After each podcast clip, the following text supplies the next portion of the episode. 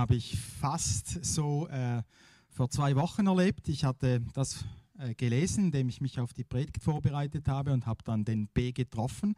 Er hat dann ganz genau gesagt, ja, ich kann mich nicht beklagen, ich müsste suchen. Äh, den letzten Teil, da habe ich dann nicht so geantwortet, natürlich. Und um keine Missverständnisse aufkommen zu lassen, das ist völlig in Ordnung, wenn das so ist. Der B, der ist kürzlich Vater ge geworden. Sein Sohn heißt Esra und äh, wir haben das gerade gefeiert.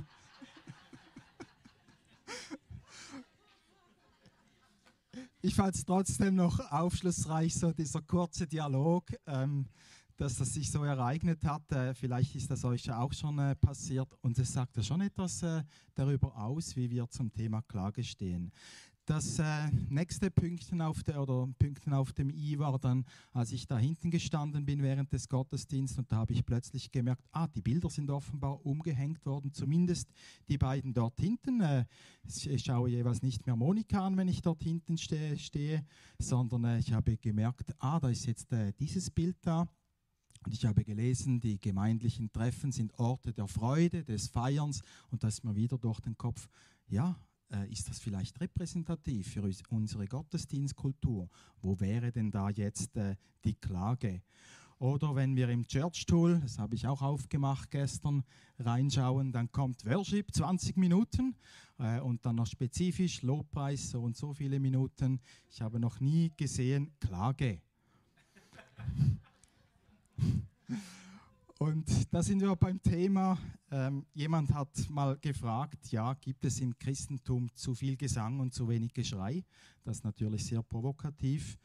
Und ja, ich möchte mich heute dieser Frage stellen, hat Klage einen Platz im Gottesdienst, im Hauskreis, in unseren Beziehungen oder wenn wir mit Gott allein zusammen sind? Ich fahre noch etwas weiter, so mit Eindrücken äh, im Sprachgebrauch scheint sich mir das auch zu zeigen. Wir kennen oder ihr kennt vielleicht dieses, äh, diesen Vers, Loben zieht nach oben, also offenbar positiv konnotiert, oder Danken schützt vor Wanken. Auch da wieder, da sind wir sehr vertraut damit. Hat jemand von euch schon mal so einen Satz mit Klagen gehört?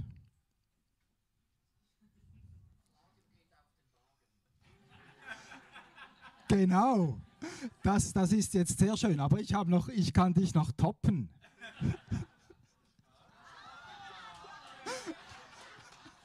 Du hast richtig vermutet und meine Behauptung wäre jetzt gerade ein richtiges Klagen, ein gutes Klagen, das schont eben den Magen. Tatsächlich eines der Bücher, mit denen ich gearbeitet habe, das hatte den Untertitel Die heilende Kraft äh, des Klagens. Und ich habe noch selten so einen dichten Text gefunden. Ich habe, äh, ich habe mich mit meinen Freunden getroffen vor äh, einer Woche und ich habe äh, Merksätze rausgenommen. Ich bin bis äh, X gekommen, also A, B, C, D, also 22 Dinge. Äh, ich kann nicht alles bringen, aber da hat es sehr viele Anregungen drin. Einige möchte ich heute aufgreifen. Das andere, womit ich äh, mich auseinandergesetzt habe, sind drei biblische Texte. Zuerst sind es zwei Psalmen. Besser, wenn ich so ein bisschen weggehe. Oder näher ran? So ist gut, ja, okay. Es sind zwei Psalmen und eine Passage aus Hiob. Es ist kein Zufall, dass ich äh, Psalmtexte gewählt habe. Fast ein Drittel der Psalmen sind Klagepsalmen. Entweder Klagepsalmen von Einzelpersonen oder Klagepsalmen des Volkes. Und ich nehme jetzt gleich einen, der einem auf den Magen schlagen könnte, weil es der dunkelste Psalm ist, Psalm 88. Ein Psalm von Heman zu singen nach schwermütiger Weise. Herr, mein Gott und Retter, Tag und Nacht schreie ich zu dir. Lass mein Gebet zu dir dringen, höre meinen Hilferuf. Ich habe mehr als genug gelitten, mit einem Fuß stehe ich schon im Grab. Alle meinen, mit mir sei es aus, die Kräfte schwinden mir, ich kann nicht mehr. Man hat mich aufgegeben wie einen Toten, mir geht es wie den Erschlagenen, die man ins Massengrab geworfen hat. Du sorgst nicht mehr für sie, deine Hilfe erreicht sie nicht mehr. In den tiefsten Abgrund hast du mich gestürzt, wo ewige Dunkelheit mich einschließt. Dein Zorn drückt mich zu Boden, in schweren Wogen rollt er über mich hin. Meine Freunde hast du mir entfremdet, sie wenden sich voll Abscheu von mir ab. Ich bin im Elend gefangen und finde keinen Ausweg. Vor Schmerzen wird mir schwarz vor Augen. Tag und Nacht, ähm, für Tag für Tag schreie ich zu dir, Herr, und strecke meine Hände zu dir aus. Tust du auch für Tote noch Wunder? Stehen die Schatten auf, um dich zu preisen? Erzählt man im Grab von deiner Güte, in der Totenwelt von deiner Treue? Weiß man dort in der Finsternis noch, welche Wunder du tust für dein Gott, für dein Volk? Denkt bei den Vergessenen noch jemand daran, wie treu du deine Zusagen einlöst? Ich aber schreie zu dir, Herr, jeden Morgen bestürme ich dich mit Bitten. Warum hast du mich verstoßen, Herr? Warum verbirgst du dich vor mir? Solange ich denken kann, bin ich gequält und dem Tode nah. Du erschreckst mich mit immer neuen Plagen, so dass ich fast an dir irre werde. Dein Zorn ist über mich gekommen wie ein Feuersturm. Deine furchtbaren Angriffe zerschlagen mich. Sie bedrohen mich von allen Seiten. Täglich dringen sie auf mich wie, ein, wie tödliche Fluten. Freunde und Nachbarn hast du mir entfremdet. Mein einziger Begleiter ist die Finsternis. Und da hört es auf. Es ist ein bedrückender Text mit starken Ausdrücken. Fade grad, könnten wir sagen. Direkter geht es wahrscheinlich gar nicht. Was finden wir vor? Einen Menschen, der seit er denken kann, das muss sehr lange sein, von einer großen Not geplagt ist. Was genau diese Not ist, äh, das bleibt offen. Es gibt einige Andeutungen, wahrscheinlich eine Kombination aus körperlicher, seelischer und sozialer Not. Körperliche Not, also all diese Nöte kommen immer wieder in den Psalmen vor, von daher kann man wie so eine Vorstellung sich bilden. Oft geht es um Krankheiten bis hin zu lebensbedrohlichen Krankheiten. Hunger und Durst kann ein Thema sein. Psychische Nöte, Ängste, starke Trauer, Depression, manchmal eine individuelle Einschränkung, vielleicht kennt ihr das auch, man kommt an irgendeinem Punkt einfach nicht weiter man hat es nicht so, wie man es gerne möchte. Es kann sein, dass man eine Gewohnheit nicht überwinden kann. Es kann auch sein, dass sich ein starker Lebenstraum einfach nicht erfüllen will. Soziales Umfeld, Einsamkeit, Isolation, Gefangenschaft, Stande, vielleicht eine juristische Auseinandersetzung, all das wird auch immer wieder erwähnt. Eventuell auch eine geistliche Not, eine Sünde, die einen plagt. Hier beim Psalmbeter, da scheint das nicht äh, durchzuschimmern, aber die drei anderen Dinge, das äh, wird angedeutet. Es gibt viele Gründe zum Klagen. Hier kommt noch dazu, aus der Perspektive des Psalmbeters fühlt er sich auch von Gott isoliert. Mehr noch, in seinem Empfinden ist es Gott, der diese lang andauernde Not verursacht hat. Und man kann sich die Frage stellen, wenn Gott der Feind ist, äh, ja, kann man dann zu ihm beten? Kann man so zu ihm beten? Gegenfrage, wenn nicht zu Gott, zu wem dann? Der Psalmbeter macht es sich nicht einfach. Er könnte auch einfach versuchen, Gott auszuklammern, indem er das Leid äh, dem Schicksal oder anderen Menschen zuschreibt. Oder er könnte die Not verharmlosen, sich sagen, ja, da gibt es vielleicht schon einen Sinn dahinter. Ich sehe es vielleicht einfach nicht so, aber es ist sicher okay. Das sind Strategien, die auch heute oft gewählt werden. Aber sie sind keine Optionen für den Psalmbeter. Fast schon verbissen attackiert er Gott und fordert ihn zünftig heraus, vor allem in den Versen 11 bis 13. Er provoziert ihn aufs heftigste. Was soll das, wenn ich tot bin? Wer kann dich noch loben? Und trotzdem, er lässt sich auf Gott ein. Er bezeichnet ihn als mein Gott und Retter. Das ist so der Lichtschimmer, der auch in diesem dunklen Psalm durchaus vorhanden ist. Seine Anklage, die ist stark, aber wahrscheinlich ist auch seine Hoffnung eine starke. Leid führt entweder zur Abwendung von Gott oder zur Hinwendung. Und in diesem Fall ist die Klage auch eine Art Kontaktaufnahme mit Gott.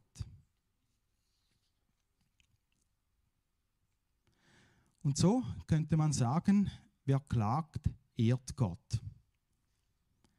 Ich möchte das etwas ausführen. Der Psalmbeter, der wendet sich definitiv an die richtige Adresse. Wenn Gott der Schöpfer der Welt und der Menschen ist, dann kann man sozusagen Herstellerhaftung geltend machen. Ich habe das so, ist mir plötzlich eingefallen, als ich das mit meinen beiden Freunden diskutiert habe und der Gedanke hat mir noch gefallen. Und nicht nur, wie es die EU vorschreibt, hat man zwei Jahre Garantie, sondern äh, unbeschränkt. Mehr noch, wenn Gott nicht nur der Schöpfer, sondern auch der absolut vollkommene Gute ist, dann ist er der Garant, dass alles wieder gut werden soll. Und indem der Psalmbeter zur Klage greift, nimmt er sowohl den Menschen wie Gott ernst. Leid und Böses, Schmerzen und Tränen, die schreien wortwörtlich zum Himmel. Und auch wieder wortwörtlich, um Gottes Willen soll es eben genau nicht so sein. Wenn Jesus dann später seine Jünger lehren wird, dein Wille geschehe, dann ist das nicht so ein Gebet in die Richtung, ja, wir finden uns halt ab mit dem, was ist, sondern sein Wille ist eben, dass es nicht so bleibt, dass alles wieder gut wird. Wer also klagt, ja sogar anklagt, der nimmt Gott ernst. Und als ich gestern nach Hause gelaufen bin, am Bahnhof vorbeigekommen bin, habe ich das noch prägnant auf den Punkt gebracht gefunden. Und das meine ich jetzt nicht respektlos, sondern äh, in vollem Ernst. Ich bin sehr froh, begegnet mir in diesem Psalm ein vielleicht etwas rätselhaft oder nicht so bekannter Gott. Aber ich glaube, das ist Gott, der das so sagen kann. Und ja, es gab Situationen in meinem Leben, wo ich wirklich auch vielleicht nicht ganz so tief unten war wie dieser Psalmbeter, aber in ähnlichen Regionen. Und ich möchte euch ermutigen, getrau dich zu klagen. Psalm 88 macht's vor. Das ist der dunkelste Psalm. Normalerweise funktionieren Klagepsalmen anders, nämlich in drei Schritten. Klage, Bitte, Lob. Und beim nächsten Psalm sehen wir diesen Dreischnitt, beziehungsweise Psalm-Ausschnitt, Psalm 22. Bleib nicht fern von mir, Herr, du bist mein Retter, komm und hilf mir. Kein Elender ist dem Herrn zu gering, mein Geschrei war ihm nicht lästig. Er wandte sich nicht von mir ab, sondern hörte auf meinen Hilferuf. Darum danke ich dir, Herr, vor der ganzen Gemeinde. Vor den Augen aller, die dich ehren, bringe ich dir die Opfer, die ich dir versprochen habe. Es gibt keinen einzigen Psalm, der bei der Klage stehen bleibt. Bei allen Psalmen kommt es zur Bitte und auch zum Ausdruck des Vertrauens Gott gegenüber. Und schließlich mit Ausnahme von eben Psalm 88 auch zum Lob.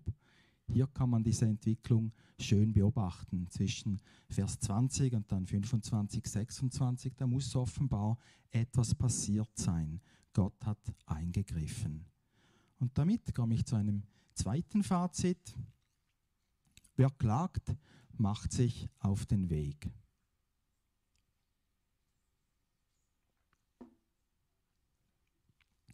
Eigentlich hat man schon mit dem Beginn der Klage ein Stück Weg zurückgelegt. Man hat wahrgenommen, dass es etwas zu beklagen gibt, dass da eine Not ist oder ein Leid. Und das ist in unserer Gesellschaft nicht überall selbstverständlich. Auf unsere Eingangsfrage, wie geht's, kann man durchaus die Antwort erhalten, danke. Vielleicht habt ihr das auch schon erlebt. Wer klagt, muss sich sich selbst und der Wirklichkeit stellen. So kann er aber auch lernen, mit der Wirklichkeit zu leben.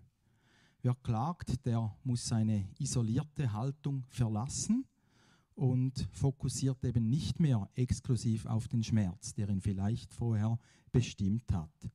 Wer klagt, der kommt entweder ins Gespräch oder er bleibt im Gespräch mit Gott, mit sich selbst, mit anderen Menschen. Und er entgeht so der Gefahr, im Leid stecken zu bleiben und sprachlos zu werden. Nicht klagen kann gesundheitsgefährdend wirken. Man verstummt immer mehr, man vergiftet seine Seele und man kommt auch oder man verliert auch den Kontakt zu Gott und den anderen Menschen. Und deshalb nochmals, Klagen schont den Magen. Ich glaube, das hat wirklich etwas. Es ist ein Schritt raus aus dieser Fixierung. Die Klage soll allerdings nicht das letzte Wort haben, das wäre falsch, aber das erste. Wer klagt, macht sich auf einen Weg. Es kann sein, dass die Situation, in der ich drin stecke, dass sich die nicht verändert, aber vielleicht, wir haben es vorhin schon angetönt gehabt von Christian, vielleicht ändert sich meine Sichtweise, mein Blickwinkel. Und vielleicht ist es auch schon genug, wenn ich einfach meine Klage deponieren kann und ich so eine Möglichkeit finde, aktiv mit dem Leid umzugehen. Ich habe hier ein persönliches Beispiel. Grundsätzlich bin ich momentan in einer Lebenssituation, in der vieles wie am Schnürchen läuft und ich kann wirklich sagen, ich fühle mich in vielerlei Hinsicht gesegnet. Und trotzdem gibt es ein, seit ein paar Wochen wieder Klagemomente sporadisch. Der Grund sind die Anfälle von Ladina, die haben seit Februar massiv zugenommen. Und wir haben keine Erklärung und medizinisch können wir voraussichtlich auch nichts machen. Wir führen jeweils eine Statistik, damit wir das mit den Ärzten besprechen können. Ein Strich ist ein Anfall. Ihr seht links die Statistik von Juni bis Dezember 2021. Wir hatten einen schlechten Juli, aber ansonsten war das tiptop und im ganzen Jahr hatten wir nur 100 Anfälle. 2022, wir haben jetzt äh, knapp viereinhalb Monate und wir haben bereits über 200 Anfälle auch mal fünf in der Nacht. Wir kennen Anfälle seit 15 Jahren. Wir haben schon Hunderte, wenn nicht Tausende gesehen. Und bis anhin konnte ich die meist auch recht gut wegstecken. Ich weiß, Ladina bekommt nichts mit, wenn sie einen Anfall hat. Sie ist dann einfach wie weggetreten. Also für sie ist das offenbar nicht schlimm. Aber in letzter Zeit hatte sie wirklich heftige, das ist von außen, das einfach so wahrzunehmen, das ist schon happig. Oder sie hatte dann auch Phasen, in denen sie einfach neurologisch gesehen aufgeregt war, sich nicht beruhigen konnte. Ich habe es auch mitbekommen, so an gewissen Sonntagen, wo wir dann auch rausgegangen sind. Und das schmerzt schon, so etwas. Und ich komme zum Punkt, wo ich auf Mundart sage, ja, es hängt langsam an, es genügelt mir. Oder auf Hochdeutsch, es reicht eigentlich langsam. Muss das sein? Und auch, ja, Gott muss das sein. Und ich habe begonnen, seit zwei, drei Wochen bei Gott Anfallstriche zu machen. Das geht so. Und dann ist der Strich gemacht. Der Himmel ist überall. Und es tut mir gut, einfach so Gott zu sagen, da, wieder ein Anfallstrich. Und dann ist okay. Ich muss nichts weiteres machen, aber ich habe es wie deponiert. Eine kleine Klage.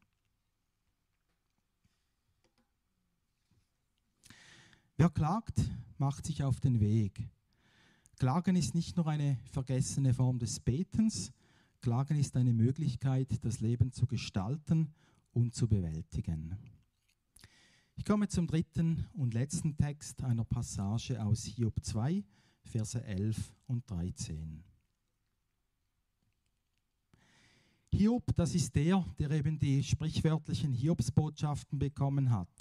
Sein Besitz wird gestohlen, seine Kinder sterben, er bekommt eine schwere Krankheit. Hiob ist am Boden zerstört und dann tauchen seine Freunde auf. Hiob hatte drei Freunde, Eliphas, Bildad und Zophar. Als sie von all dem Unglück hörten, das Hiob getroffen hatte, beschlossen sie, ihn zu besuchen. Sie wollten ihm ihr Mitgefühl zeigen und ihn trösten.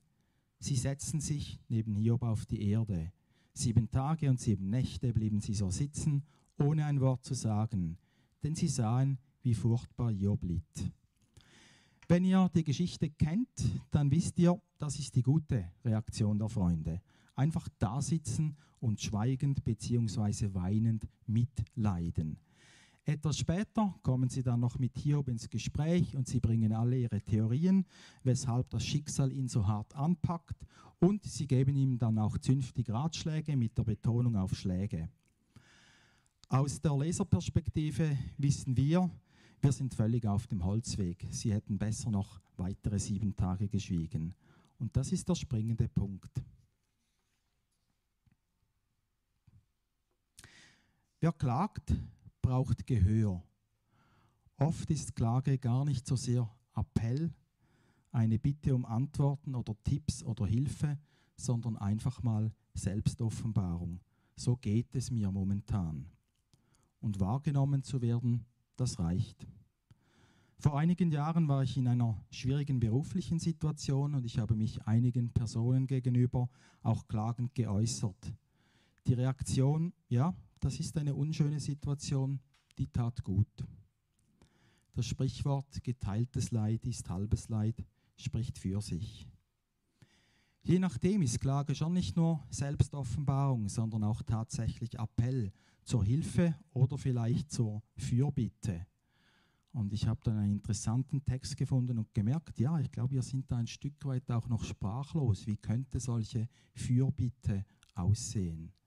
Ich möchte den Text kurz vorlesen als Beispiel, wie das gehen könnte. Dein Leid, Schwester, Bruder, verschließ mir den Mund. Ein falsches Trostwort und deine Einsamkeit wächst ins Unendliche. Deine Hand, Schwester, Bruder, halte ich, und mein Herz schreit für dich zu ihm. Lästig will ich ihm werden mit meinem Schreien, bis es, dass er dir den Tröster sende. Damit sind wir in der Praxis angekommen. Ich möchte zu zwei Angeboten einladen und dann mit einer gemeinsamen Klage bitte die Predigt abschließen. Klagen führt aus der Isolation in die Beziehung, in die Beziehung mit Gott, sich selbst und mit anderen. Es gibt verschiedene Möglichkeiten, wie man der Klage Raum geben kann. Eine Möglichkeit, die haben wir schon länger, das ist das Gebetssofa dort drüben. Sind auch heute Menschen da, deine Klage zu hören und für dich zu beten. Ich nehme es jetzt zumindest an, sonst gehe ich dann noch dahin. Die andere Möglichkeit, die möchten wir während der Dauer dieser Serie anbieten, nämlich diese Klagemauer da drüben. Wir gehen gerne nach Tübingen in die Ferien und ich habe ja dort auch studiert ein halbes Jahr lang und in dieser Kirche habe ich diesen Gebets äh, diese Gebetsmauer oder Klagemauer kennen und schätzen gelernt. Auch jetzt, wenn wir hingehen, gehen wir meistens in die Kirche und auch manchmal zum Gebetsberg. Man kann da Anliegen auf Zettel aufschreiben und einfach zwischen den Steinen deponieren. Ich finde es hilfreich, wenn man so Sachen handfest machen kann. Und das ist die Auflösung zu den Zetteln, die es hier überall habt. Wenn ihr zuvorderst sitzt, auf der Rückseite hat es zwei Zettel. Also es hätte prinzipiell für alle von euch einen Zettel, der da parat ist. Ihr könnt, wenn ihr möchtet, nach dem Gottesdienst eine Klage, eine Bitte aufschreiben. Wenn man die Zettel äh, so faltet mit der äh, beschriebenen Seite auf der nicht linierten, so, dann klebt es schön zusammen. Dann geht es auch nicht mehr auf und dann kann man das hier deponieren. Die Zettel, die bleiben bis zum 10. Juli da. Äh, dann habe ich nochmals eine Predigt und dann werde ich dann das einsammeln und sicher entsorgen. Nun lade ich euch ein, für eine gemeinsame Klagebitte aufzustehen.